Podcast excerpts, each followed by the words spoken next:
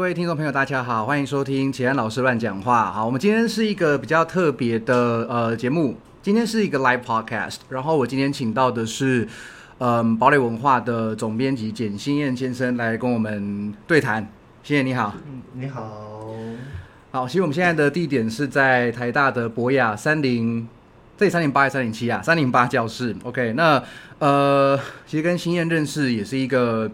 很特别的经验吧，哈，其实我们本来也不认识，也不知道对方是谁，好，但是因为一起参加了呃怪兽学院的研习课，然后嗯，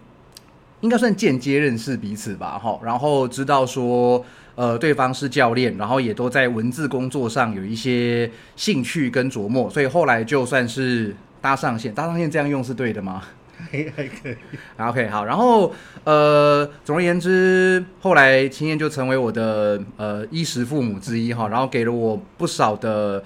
呃书籍翻译的机会，好，然后也看也让我看到说他在不只是运动方面书籍啦，还包括在等一下就会提到的其他各个领域哈，然后上面都有很很多很认真、很用心的去。对，对于书籍出版这这方面哈，我是觉得还蛮感动。然后那今天的课程，我们今天是书籍审定实务的课程嘛，那我就邀请新燕来跟大家分享哈。从因为因为我们上课都是从译者的角度，从我个人的角，甚至是我个人角度出发。那我想今天我们就用更客观的，或是说更嗯嗯，我也我也不会讲，反正更专业的一个角度来出发，跟大家分享说，呃，书籍出版还有。翻译甚至是审定工作，它到底从编辑角度来看，我们该怎么样做这件事情？好，那现在就把时间交给新燕。好的，谢谢启安。那今天因为这是已经是启安第三次邀请我来这边跟大家就是分享一下，所以出版社编辑跟翻译之间的。关系，或是说互动，或者说大家对译者这件事有什么嗯想法跟期待？那我还是从我自己的编辑这一块先讲起，然后再延伸到我们可能跟编辑的互动，然后还有我们在 呃，比如说找译者的时候，或者是像我自己也曾担任过译者，在这个。中间，我我是怎么样思考这件事的？这样子，好，那我先介绍一下我自己，我是简新燕，我叫就是魂名叫威志，这样威志。那我现在是堡垒文化的总编辑，那过去做过英文书的翻译，然后也有一段时间在做激励体验教练。呃，那教练部分就跟讲讲的，然后之前因为在怪兽。受训过一段时间，然后后来就 正好那那段时间我也没有在出版社工作，然后就觉得说哦，好像可以试试看，因为越练就越有兴兴兴趣跟心得。那 那时候其实我还是一边做翻译跟采访这样子，就是一个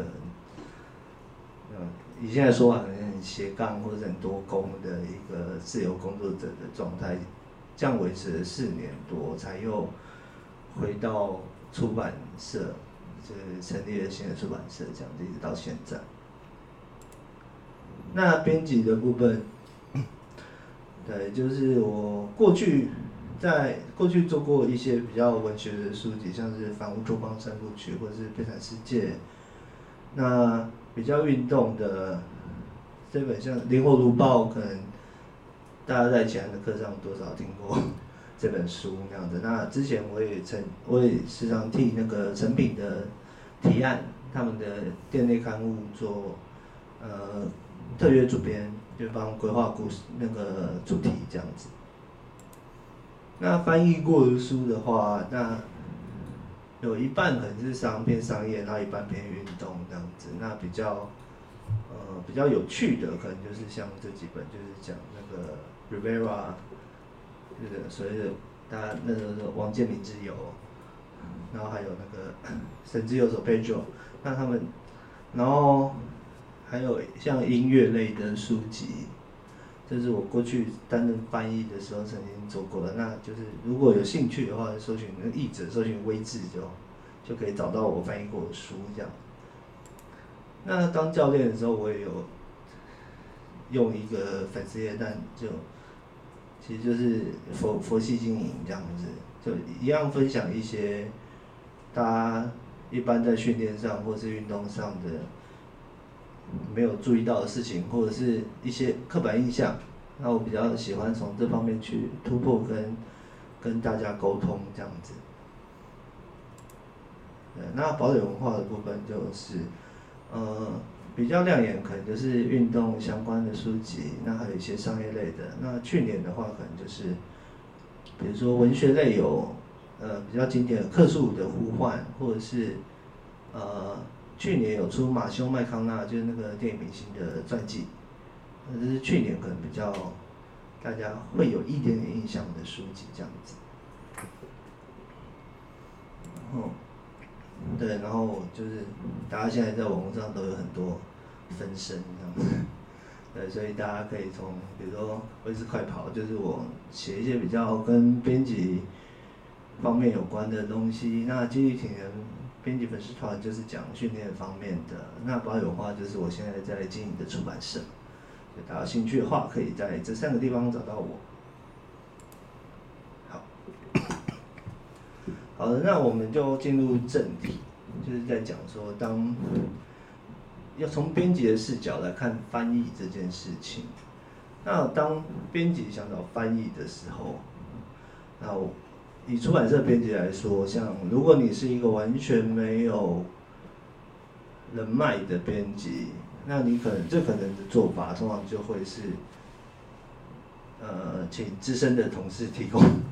提供那个。名单给你，就是他们之前合作过的，或者是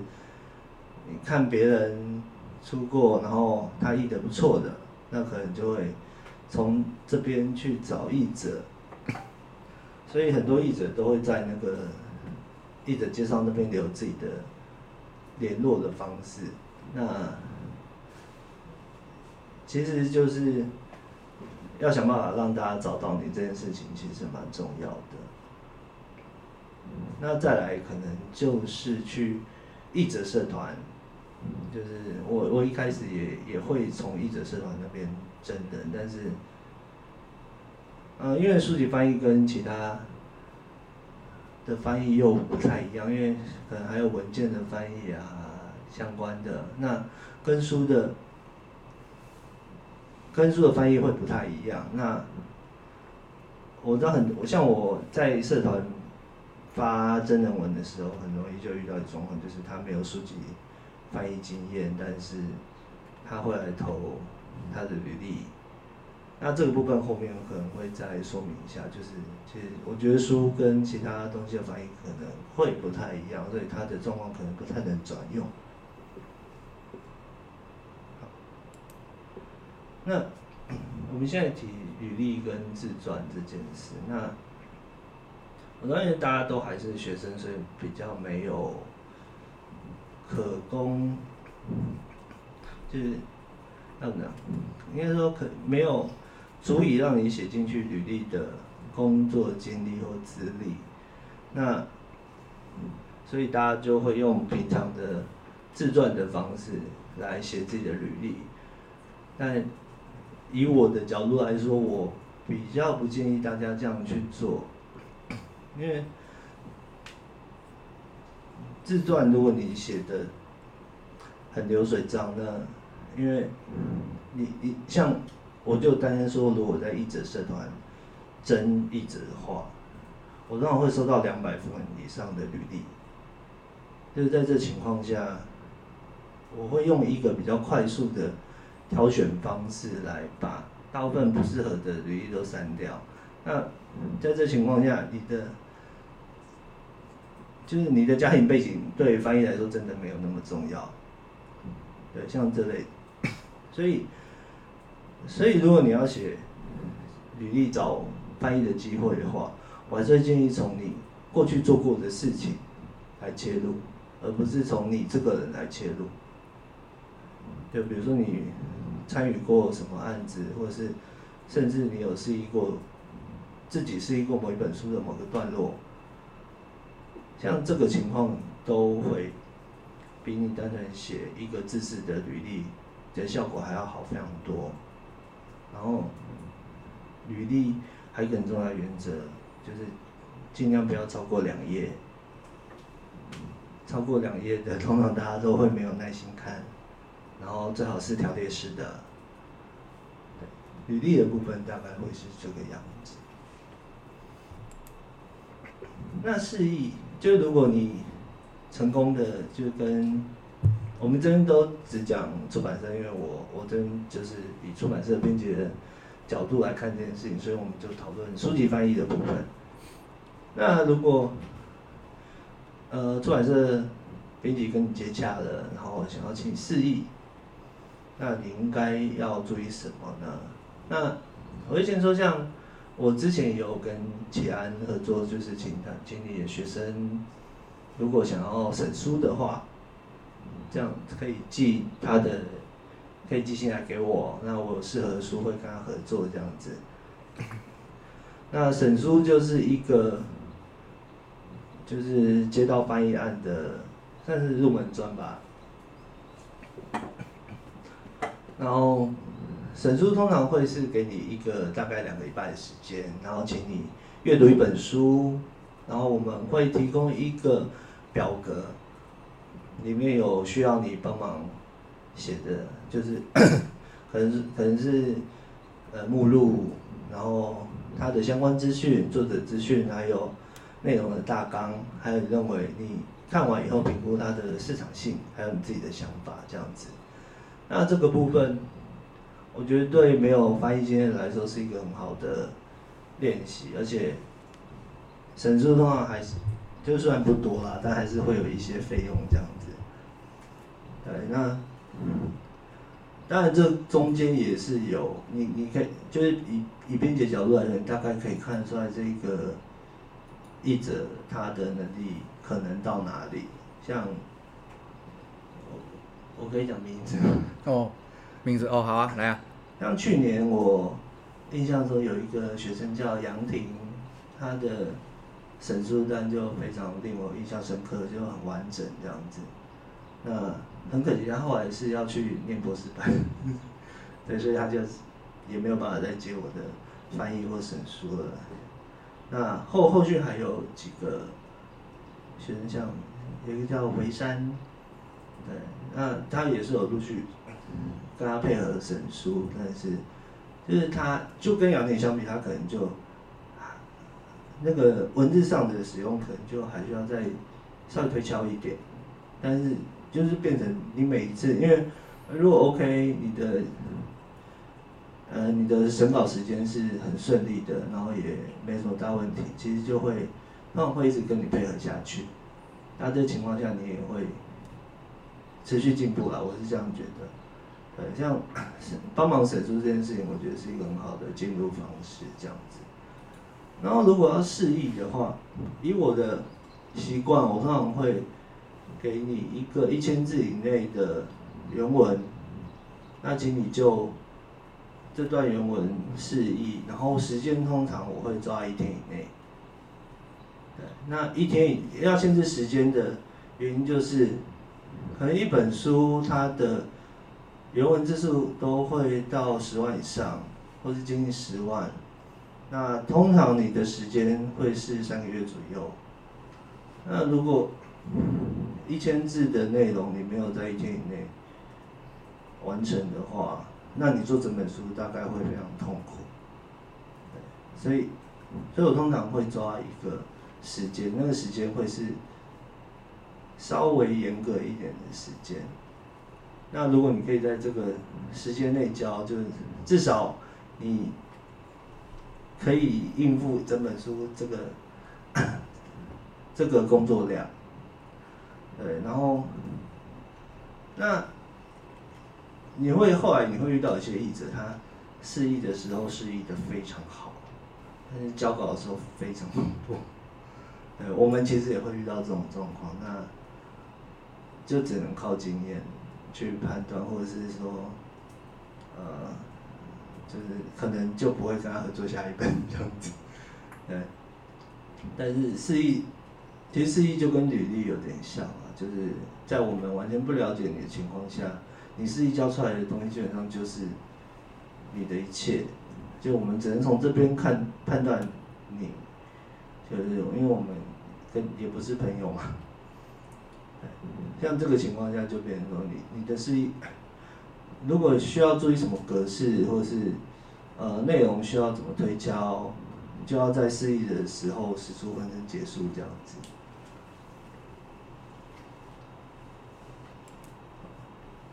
然后，所以翻译的合理报价这件事情啊，就是我知道大家都会有，因为这牵扯到你的收入。那以目前的状况来说，其实，那个那个价格范围还是很还是很大，因为。呃，语系的不同只是最大的差别嘛，然后还有你的经验，就是新手当然通常会稍微低一点，然后有经验的稍微高一点，或是我们合作很久了，可能稿费会稍微高一点。那通常英文还是会落在对很大的五百到一千元 之间，这里是指一千字。就是实际翻译过、翻译成中文以后，签字五百到一千。然后像某些就是，那如果你很熟，就是你已经是一个很有经验的译者，你就可以就你自己的状况跟出版社讨论那个薪资的空间。但通常我通常是不会超过这个范围的。然后如果像是比较。少的语言，比如说像目前可能就是法文、德文，或是波兰文，像这一种的话，通常还是会，呃，基基本的价格还是比较高，可能法文可能就要从从七百开始谈，那如果是更少波兰文那种，可能就会更高这样子，然后。这这一点我就觉得，就是还有一点我觉得蛮奇妙，就是日文跟韩文通常价格比较低。我我其实不太知道为什么。对，因为有有些很老的编辑会觉得日文它有汉字，所以比较好译。但是，就是我我我还是不太理解这件事啊。然后韩文的话，可能是因为近年来韩韩国的东西比较流行。所以韩文一直变比较多，那相对之下，他们的报价会想要比较竞争力，所以日韩文这近年来的报价会相对低一点，但还是有有可以，就是如果你是一个实力很强的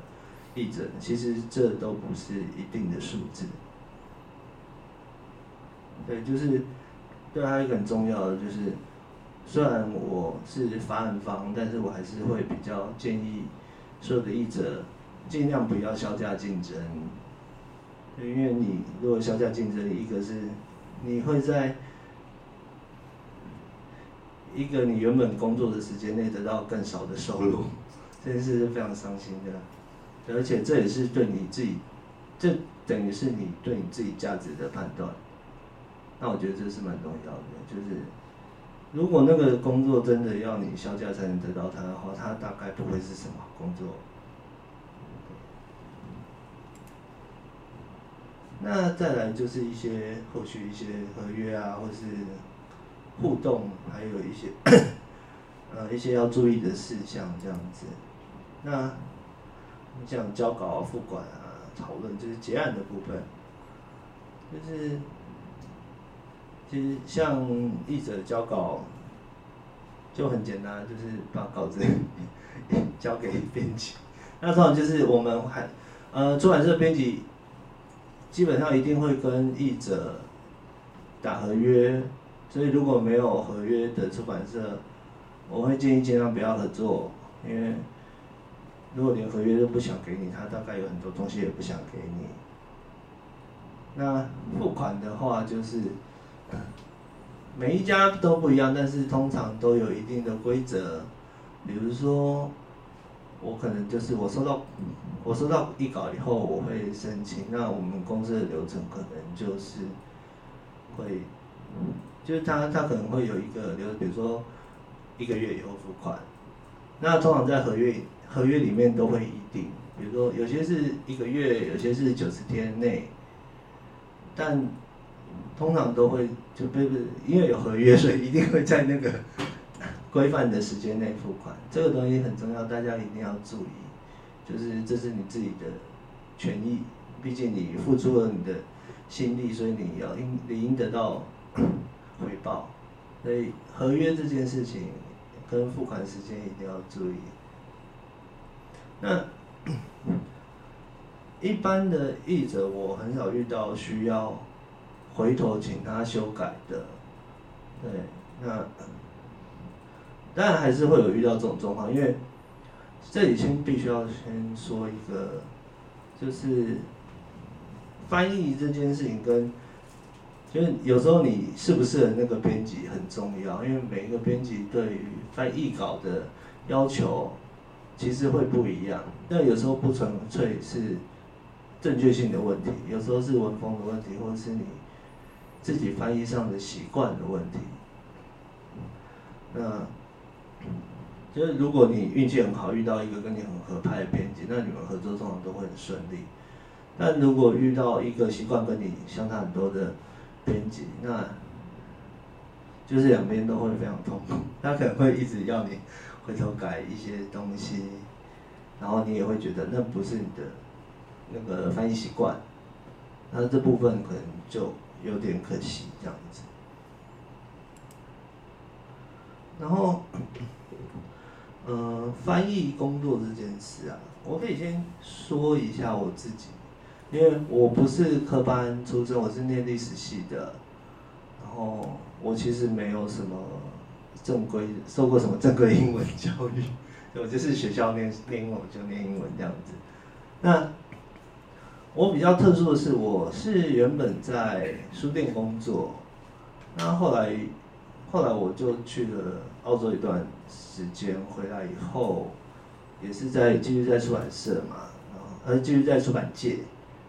那那时候认识的编辑就偶偶然间就问我说啊，那有这里有一本书，你要不要要不要翻译？它是一本商业书。那当时就想说啊，那好像好玩，而且刚从澳洲回来，感觉英文还没有忘记很多，然后就就接了，然后第一本做起来就是非常的痛苦。我相信编辑也很痛苦，对，就是因为没有什么技巧，那只能，呃，以前可那时候可能做过一些，就编过一些书，所以你大概知道中文的使用上逻辑概念，它比较，它要怎么样呈现，比较像是一个中文，正常的中文。那，哦，对，我觉得这部分对翻译来说其实很有帮助，就是，就你。我我有时候会遇到一些译译稿，它翻成中文了，可是他意思也没有错，可是他看起来就不是中文。哎，这种事情其实还蛮常发现的。那我我自己的好处是因为我比较知道中文正常的中文会长什么样子，所以是就是翻译的过程痛苦，但是结束就是最后出来的成果应该还可以这样子，然后。就这样不知不觉就陆续一直一直译下去，反正就就觉得好像还可以，然后就继续合作这样子，然后所以就有了第二、第三、第四、第第五这样子。就目前就是那 那四五年大概就是译了大概二十本书上下，其实现在回想还蛮多的，但因为当时没有什么概念，就是反正拿到就他赚钱嘛，然后就译这样子。那所以，我这边要讲如何拿到第二本书这件事情，其实有点尴尬。就是你首先要第一本书，对，我知道这这事情很荒谬跟吊诡，但是以我自己的习惯，我也比较害怕给，就是发译翻译给没有翻译过一整本书经验的人。那为什么会有这个问题呢？因为翻译一整本书是一个很漫长、艰辛的过程，就像在爬一座很高的山，就你随时都会觉得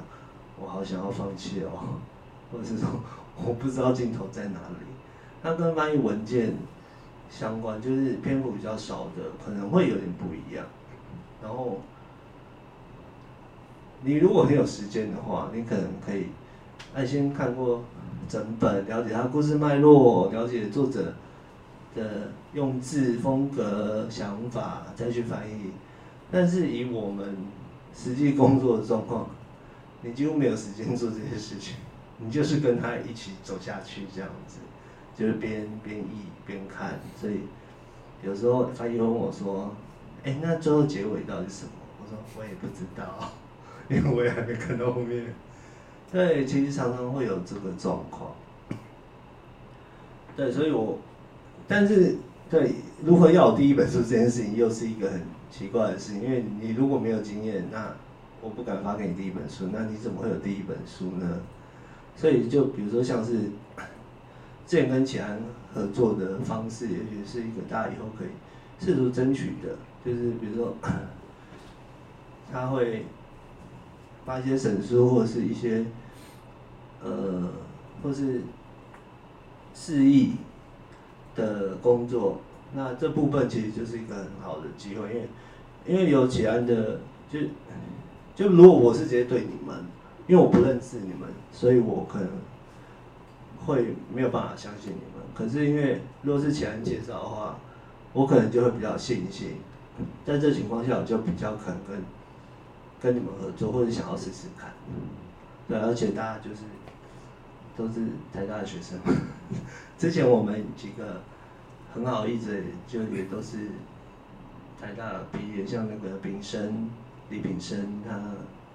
就是我们一个很好的合作伙伴。然后还有那个蒋毅，对，就对，因为你们，我觉得你们算是已经有一个。先前面的优势在，就是你们的学历史其实是会让大家相信的。我觉得这这这会是你们很重要武器。对，然后如果真的真的没有这种机会，然后你又真的很想翻译书籍的话，先今天不讨论别的东西，只单纯讲书籍的话，其实我蛮建议你自己挑一本书一整本看看。就是如果你在不求报酬的机到场的。前提下，自己译完一整本书，你会很明显感觉到译完一本书是多么 痛苦的事情，但最后又是多快乐的事情，这样子。然后一个再来就是，你要估算时间这件事情，会 哦，这个这个其实很很大，因为像我自己的话。我是会直接用跟案主的结案日，然后做成一个 Excel，然后直接把原文字数拆分成我要工作几天，所以我一天要翻几个字。我我是会这样做的人。那但是有些人，因为像我自己的话，我我的翻译风格是我我译完我就基本上就是几乎是定稿了。就是我不会回去修文，所以我的进行速度很慢，但我结束速度很快。那有些人的习惯是先草草翻过去，最后再回去把它修好。那这个情况下，你要抓的时间方式就会跟我的不一样。那我的话就是我我可以很明确的，一天一天把我自己需要翻译的字数定好。那像我这样子的话，我就会很好预估我的收入。因为因为比如说，我一天可以翻译三千字，那我的一稿是多少钱？那我就可以知道说，哦，所以我今天工作完，我可以赚到比如说两千块，那我就可以很开心的花钱这样子。对，对，所以你你要去抓你自己的翻译习惯，因为每个人习惯可能不太一样。那我的习惯会是这样子。那就可以，比如说你是要回去修的，那你可能时间就要抓两倍，像这样子的方式去预估。然后因为翻译基本上，尤其是书籍翻译，它就是一个自由工作者，它不会是 in house 的翻译。那所以你无法避免，你要跟很多不同的案主沟通、合作、联系，什么什么有没有的。那我们一般对于自由工作者，就有一个说法，就是其实这是那个尼尔盖曼说的，就是你要有这三个特质，一个是有才华，一个是好相处，一个是准时。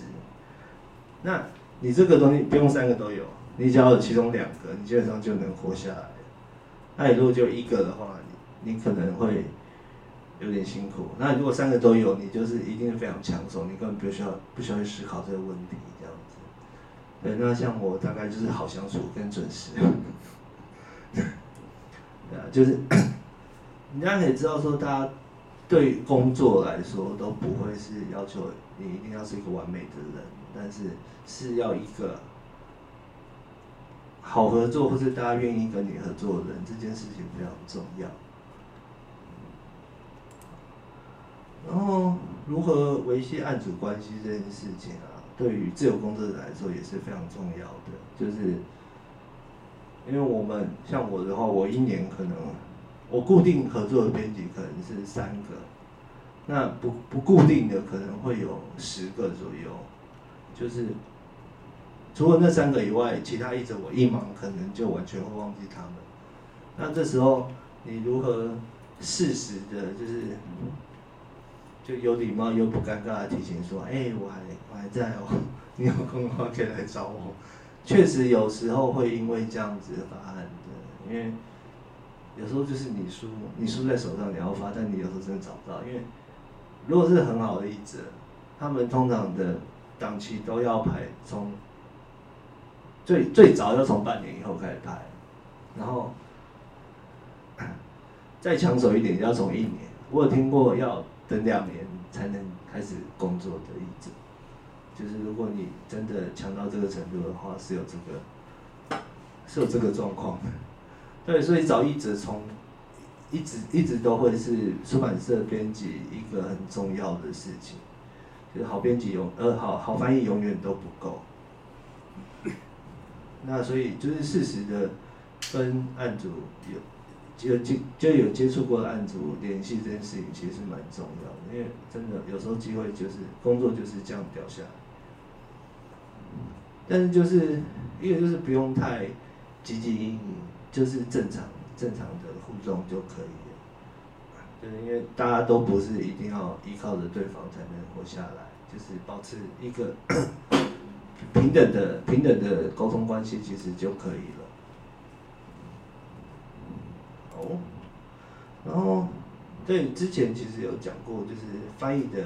方式这件事情，但其实我后来讲讲完有点心虚，因为我觉得我在翻译课讲这个事情有点 僭越了，这样今天是你的舞台，就交给你。但是就一样跟大家，呃，可能讲一下我在翻译或编辑上会遇到或是看到的一些东西，可能可以让大家作为一些参考。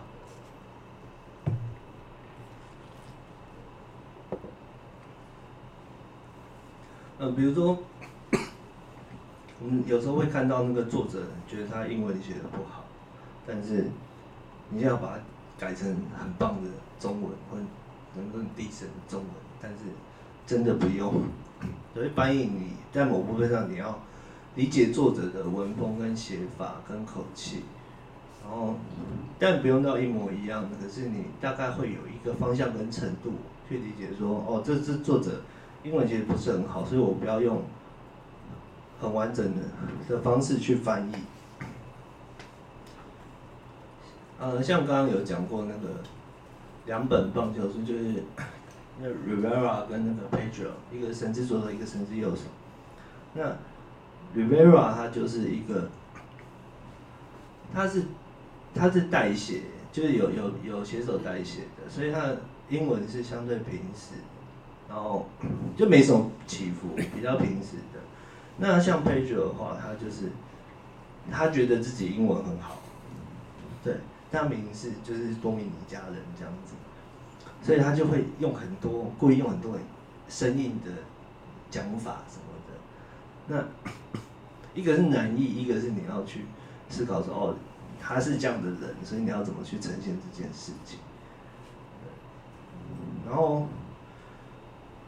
就是以运动来说，当然或者是说比较专业或类型的书的话，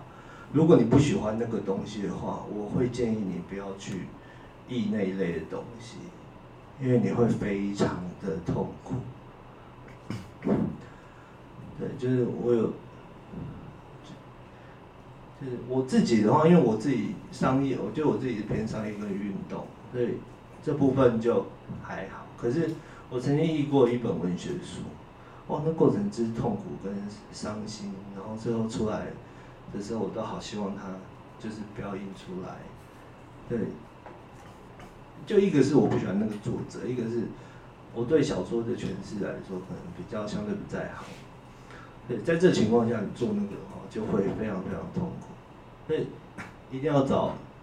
自己喜欢的，不然就可能要先从工具书入手，会比较，就你会比较喜欢翻译这件事这样子。然后不要，就 一定要很勤劳的找资料。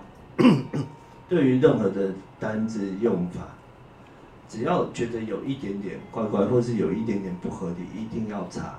顺手，现在因为现在查询真的非常简单，所以这件事一定要做主。不然有时候，尤其是，呃，呃，美语还好，如果是遇到英文，就是英国的书，通常这类状况非常严重，就是。你会，你会不知道，其实它的那个字其实都有好多另外的意思，但是你漏掉了，因为你觉得字面上看起来是对的，就只要有一点点觉得怪怪的，就一定要养成随手确认这个 这个字的习惯。然后像运动书的话，它更好，因为 因为运动，比如说传记的话，它通常会讲哦，他哪一年的哪一场比赛做了什么事情，那。有时候他们的文字没有写的很好，老实说，那你现在有 YouTube 很方便，你随时都可以去看，就是那时候到底发生了什么事情。就是 像那个 r e v e 那个 Page 他就有说哪一年跟那个裁判吵架嘛，那个帽子砸裁判就被禁赛的事情，那就是 他他从书里面讲，可能没有办法讲清，可是。你在那个 YouTube 上看那个重播，你你甚至可以看他从什么角度，然后裁判哪里这样子，所以这部分你就可以更理解那个文字想要表达的意思。我觉得这个对，尤其对运动运动书的翻译来说非常重要。好，然后文学的话，就是我觉得有真的有个大前提，就是你你如果是一个好文学书的译者，你通常会是一个不错的创作者，因为。文学需要诠释的地方，我觉得相对蛮多，对，所以就就刚刚的脉络就知道我不是一个很好的创作者。对，然后文学它可能就更需要你去阅读它的气氛，他想要表达的东西，然后这时候你才能理解到他想要说的东西是什么。其实有时候他的原文并不一定能直接让你理解到那种，你要看它怎么脉络。所以你要想象，它它的文字可能只有二度空间，但你要去想象一个三度空间的环境。所以我像我蛮推荐，就是王文新教授写的《玩具九讲》这本书，虽然现在已经绝版了，但是大家可以在有机会的情况下去借或者是买二手的都可以。这是以前他在台大上课的内容。对他就有用几本经典的书来讲述他如何，就是那个文字跟整个实际的状况，你要去如何去体会去感受，然后这从创作从翻译上都可以得到很大的帮助。然后还有这边就顺带讲一些，就是我们编辑的时候有时候会遇到的一些文字上的小问题，但是。你如果注意到这些，你的东西就看起来就更更完整这样子。就比如说别字这件事情，我觉得现在别字的状况其实会越来越严重，因为大家手写的机会变少了。就以用手机打的话，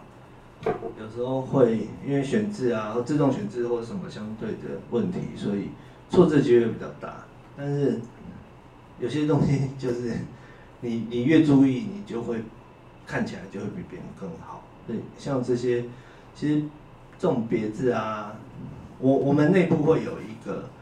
就是一个一个表，那所有新进品你都要。也不用到背啦，可能印出来看或之类的。但是我们会会有这个东西。那翻译的话通常没有，所以你可能要自己对于那个正确文字的使用要更细心一点。对，就是像是这种这些翻译，尤其哦，我觉得很很常会有用，就是拼命这个字，就是那个字我们都要打判才打得出来。那大家都会用那个拼图的拼。那其实是用这个字，像类似这种东西，然后还有记录，哦，记录这个东西也是很时常会搞混，或是它在同一句出现的时候，你会有时候会崩溃，就是我到底要用哪个记？但就是动词是这个记，名字是这个记，对，它是固定的。好，然后 这被动，被动的问题就是。啊，因为其实中文我们不太，就是正常中文用法是不会用被动式的。那因为大家现在阅读，跟国外翻译东西变多，或者是就是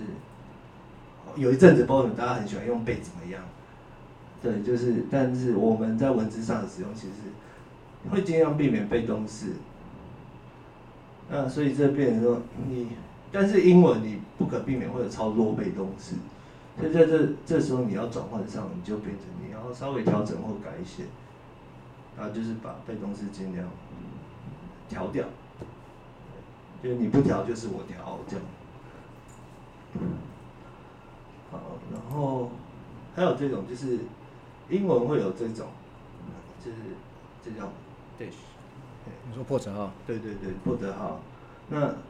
我们在中文的使用上其实不太使用这个东西，因为我们不会讲一下突然喷出去一条什么东西，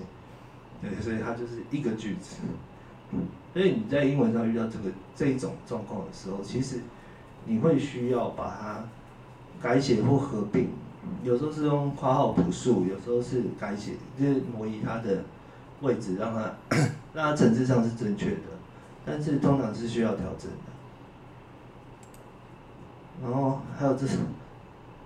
多余的连接词，这件事情也很也很恼人。对，因为其实如果就其实你只要念出来，就是你的一你的译稿，你的文字，通常你如果自己肯念一遍的话，都会发现这些问题，就是多余的字、被动式，还有破折号，呃，那这些东西。就是虽然对稿费很有帮助，但是对对实际阅读上是非常有障碍的。然后或者是像，就是我像之前我听启安说，我才意识到这件事，就是“当”这个字，对，就是“当”怎么当我们怎么样怎么样，其实大部分“当”都可以不要出现，对，让这些东西就是让你的文字更。更紧密或是更好的一个方式。对，那 其实最后，最后就是呃，如果如果翻译，就是如果想要翻译书籍，或是我觉得在翻译上想要进步更多，除了经验以外，其实最好方式真的就是阅读，因为。你知道越多文字使用的方式，就等于说你有更多的工具可以使用。那你在翻译的时候就不会，你要一直想新的东西，或者是，就是，呃，你只要阅读够多的话，你会知道正确的文字长什么样子。你就不会翻出一些很像机翻的，或是很卡的，或是很很像翻译的翻译。我觉得这件事情蛮重要的，但是阅读就是要花时间去堆积。对，好，好，这部分就到这里，希望这样对大家有点帮助，这样子。好，谢谢威志的分享哈。那呃，我们进，我们就不休息好不好？我们等一下就直接进到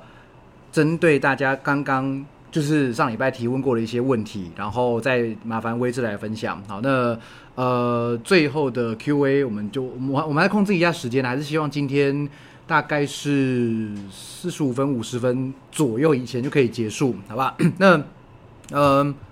目前为止各位有没有什么要先？提问的地方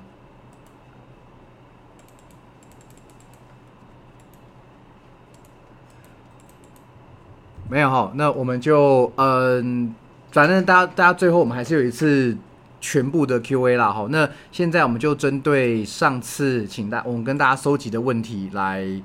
嗯回答哈。那哎，这些问题我来念吗？你看我我念一个，你回答一个，这样哦，是吗？好啊，好，来，比如说像同学问第一个问题是有包括呃讲者担任编辑、行销企划、店长的工作内容分别为何？这些工作又各自有哪些黑暗面？我，很大的一个题目哦。呃，大的题目简单回答这样。那编辑部分其实很简单，就是把一本又一本的书做出来，就这件事情讲的很简单，但中间细节非常多。但是现在到，因为这边是翻译所的学生嘛。呃，大家是大学部的。大学部的，对。那 你们念的是跟语言有关的，可能就会比较想法可能就比较是，比如翻译书。但事实上，编辑还有很多面向，比如说有台湾的作者，然后有杂志，杂志你可能就不是你是一个。你可能要设定题目，然后去采访，自己写。那每一种编辑或是每一种书，它有不同面向。那你当然可以挑你自己喜欢的领域去深耕。那 如果说要说最大的难处就是，呃，有人说过一句话，就是编辑就是你什么都没有做，但所有东西都跟你有关系。就是，呃，比如说你签外国书，那是外国作者写的书，那联系是版权去联系，然后翻译内容是翻译去翻译，然后最后翻译好了，排版是设计去排版，封面是设计做，然后印刷是印刷厂去印，最后卖书是通路去卖，然后后续行销是行销去工去做，所以你一个编辑其实。完全没有，好像完全没有任何事是专属于你，可是每件事都跟你有关系。对，就是编辑，我觉得有点像，有点像 NBA 那种感觉，就是你什么都要顾，但是好像，真要讲你的功劳在哪里，好像也讲不到什么。那行销企划 最简单的一个要点就是，你有没有办法把你的书让更多人看到？这件东西就是行销计划的最最大的宗旨，对，它不是把书卖越多越好哦，是让更多人看到，就是看到不一定等于买，但是你得让他们看到。那要不要买，是读者的选择。那你可以做一些比较有利的方式，让读者增加购买的意愿，但终究在。终但终究都在于你有没有办法把这本书传播出去，让更多人知道。那书店店长的话，对现在来说就相对伤心一点，就是因为现在大家都不太逛书店，然后书店也真的变很少。对，所以书店以书店来说，就可能它会慢慢比较像是一个策展的概念。如何在有限的店面空间，用一个主题式的方式，让可能让在地的人，或是让你 你想要经营的读者对象来来这边跟你互动。我觉得现在书店可能就会变成这个状况。那也要要跟传统的一样，就是哦，我把很多书，然后让人家进来买啊、挑啊，这种情况可能就会慢慢消失。因为连我们自己，因为有时候真的很难找到书店，所以我们现在在网上购书的频率越来越高了。那以前其实我都会还会蛮坚持去说，我一定要在书店买书，说，那现在现在慢慢有点放弃抵抗这样。好，那我们进到下面的问题。其实有些问题看起来有一点类似啦，好，那待会遇到我们就反正谈过了，我们就不再特别说哈。那下一个问题是，嗯，现在跟未来哈，在出版业工作的编辑需要具备什么样的能力或特质？那其实像不如我们就拉大一点，对我如果我想从事出版业，那我要有什么样的特质跟能力呢？好的，就是 因为我去年也。因为我们去年堡垒也在扩编，所以其实去年加了，总共加了三个新人，两个是，一个是有经验的编辑，一个是大学毕业生，完全没经验来当行销，另外一个是在公部门做了一段时间，然后转到出版社。那 最后有就三个有一个。阵亡了这样子，但是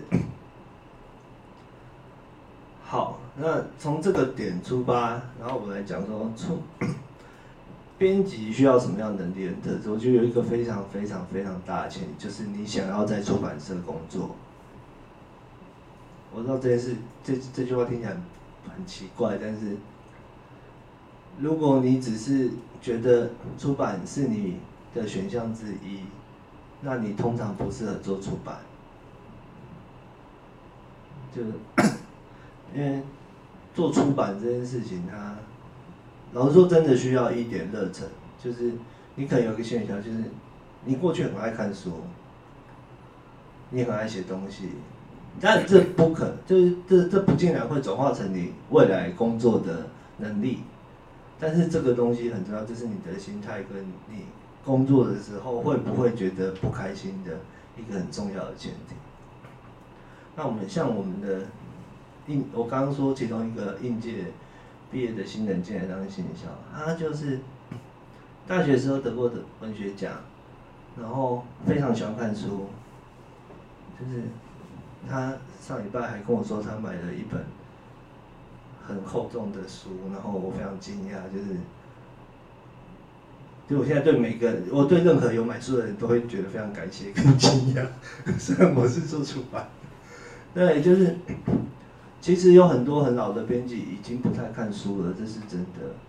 就是一方面是我们平常看的书已经够多了，那可能是无力再看其他的东西，或者是就习惯了这个工作，已经觉得他不再需要看书，但这不是好事。但是。如果你是一个新，就是可能是一个年轻人想要进出版社的话，就是我觉得想要做出版这件事情会非常重要。那其他的特质就是，我我还是觉得不爱看书的人不能做，不太能做出版了。就除非你可以把工作跟生活分得很开，就不然就又回到一个问题，就是。你今天每天要这样子上班八到十个小时，然后做着你并不是很喜欢的事情，那你会觉得开心吗？我觉得这件事情非常重要，至少对我来说是非常重要的。那如果你做事不开心，你的效率就不会好，那这就会是一个恶性循环。好，那接下来的问题是说，以一本翻译完的译作来说，编辑在审稿时会注重哪些面向？实际的做法为何？以编辑看来编稿来说，我们一开始都会是用一种叫做逻辑教的方式。所以逻辑教就是我们可能不会直接对原文，而是先看你翻译的顺畅。顺畅度跟我们读中文看起来是不是有问题的？那如果这部分没问题，但也不不不代表完全没问题，可能是你中文很好，但是你都译错，也是有可能啦。那如果在这部分觉得逻辑上有问题的时候，我们就可以开始对原文，然后看一下是不是原文哪里有问题。那如果原文没问题，你也没问题，那可能就是你的文字能力有问题。那如果是原文有问题，那你怎么没跟我们说？对，就是 一开始就可以先从这几个面，就是你先从它的逻辑来看，然后再深入有从逻辑有问题再去深入看是哪里出了问题。嗯，那这时候。如果真的有问题的话，就要 思考说：哦，那我现在是要退回去给他修改，还是要找审定？大概会是初期大概会是这样子。OK，那再来一个问题是说，出版社通常会透过哪些方式找到合适的译者和审定？又分别有何期待？我想译者的部分大概刚刚在演讲的过程中大有提过了哈。那现在简单聊一下审定好了，你们对审定工作的期望大概是什么样的？审定通常还是有分两个部分，因为像我刚刚说的那种，比如说 你在看完稿子，如果觉得有问题，那是可能是翻译的问题，就是比如说正确性的问题，这部分的审定就会请他专门做正确度，就是他有没有译错或者哪里译错了。从这边去走，那比如说像，然后另外一种像是，呃，我们之前出的比较，呃，专业一点的训练书，那 有些因为是找专业人士来来翻译，那所以就会变成说我需要在正确跟流畅上另外找人处理。那如果你是找一般译者处理比较专业的书籍，那就比如说像之前出的那个麦杰的要背修复手册，嗯，他虽然译者虽然已经是一个很专业的教练，但是在实际用字上，因为里面有很多医学用语，所以后来还是找了一个专业的骨科医师来帮忙审定整本书。那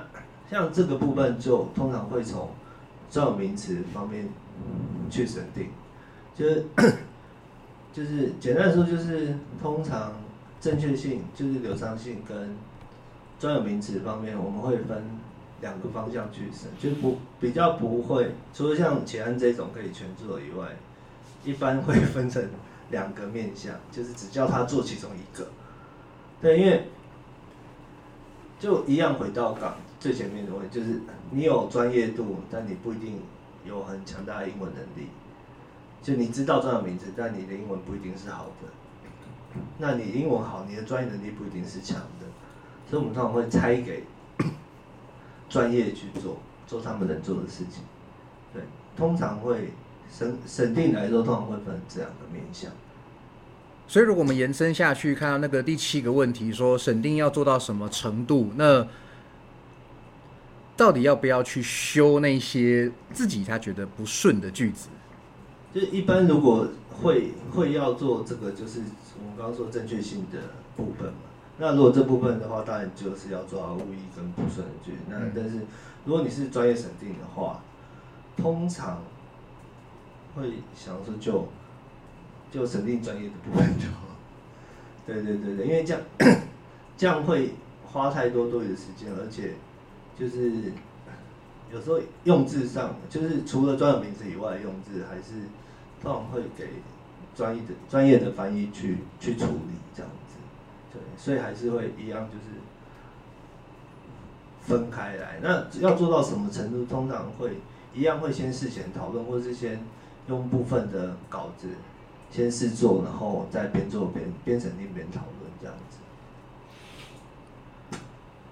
这点我觉得那个编辑的工作就很重要，因为 译者跟审定者通常是不会接触到彼此，也不会认识彼此。所以，比如说，就我的经验是，拿到一本呃需要审定的书的时候，呃，有时候会审定的蛮开心的，就是它基本上没什么问题。可是有某某两本书，就是我们接下来准备要审定的那本书，我还蛮大开眼界的。就是如果你没有看它的译文，都就大概知道那个意思是什么。我也我也不好讲是哪一本书啦哈，但就是呃，译者跟审定，就我现在试着回答第九题啦，就是应该是。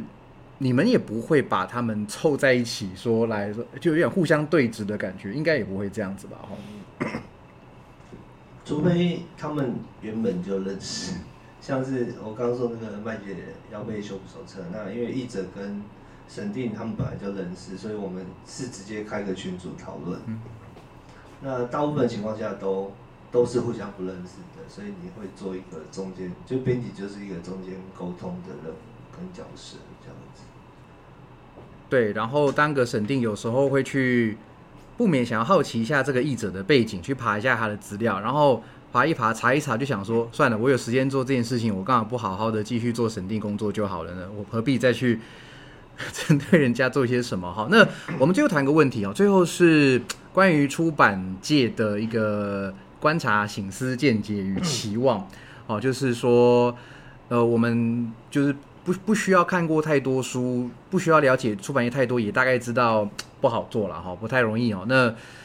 那个你怎么样？为什么你还愿意就是说在这个行业继续深深耕好？然后未来可能会有什么样的这个产业里会会发生什么样的变化呢？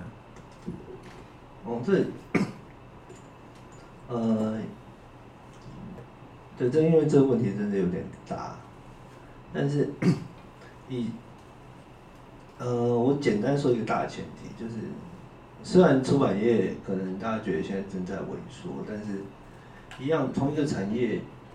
它总是有明星跟做的不同的人。那我觉得某程度来说，你们应该很能体会这种感受，就是也许当是学生，他的表现会不一样。这不是这个整体的问题，是你个人的问题。那在这个情况下，出版它的 任务，我觉得比较像是，因为现在我们可以很容易在网络上看到非常多的资讯，然后你想要学习东西，也许某程度也可以在网络上得到，但是当你要得到一个很完整的、很有架构的论据或理论或想法的时候，你终究还是要回到书本上。因为网络，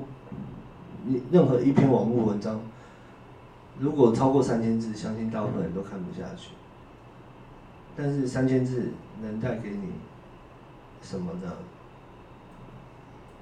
在这情况下，一本也许是十万字的书，也许是五万字，但是有 帮你整理的很精细表格，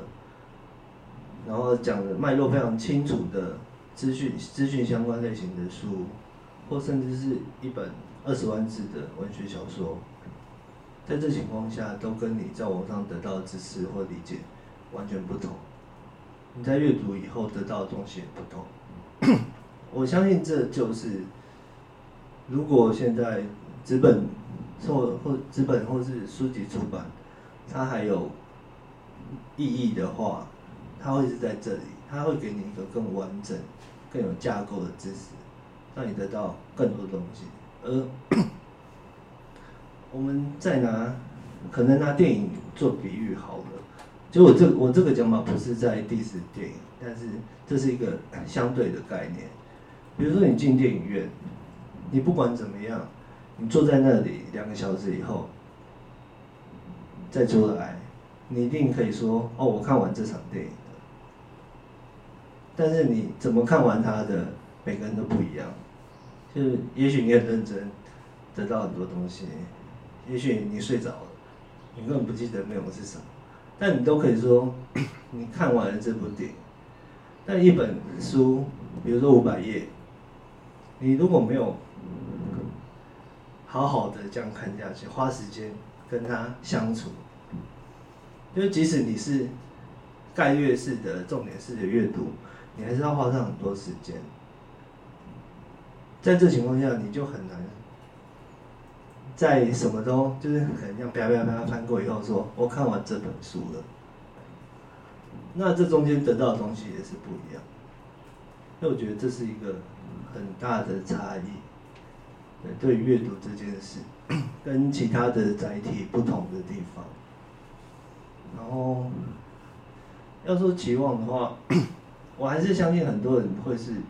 需要得到更完整的知识，因为你你用更多没有人在得到知识的方式得到知识，你就会比别人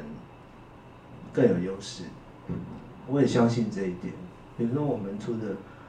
很多专业的训练书，或是商业书，或甚至是传记，那些读完都，我相信对很多人来说都会有启发跟帮助。而这些事情是你在网上永远得不到的，大概是这样子。好，那今天非常谢谢威志新燕跟我们的分享哈。那如果喜欢我的节目的话呢，一样请记得按赞、订阅、分享。然后现在有一个小额赞助的，请请老师喝杯茶，继续乱讲话的一个小额赞助活动。好，那我们就下集节目再见。好，大家拜拜。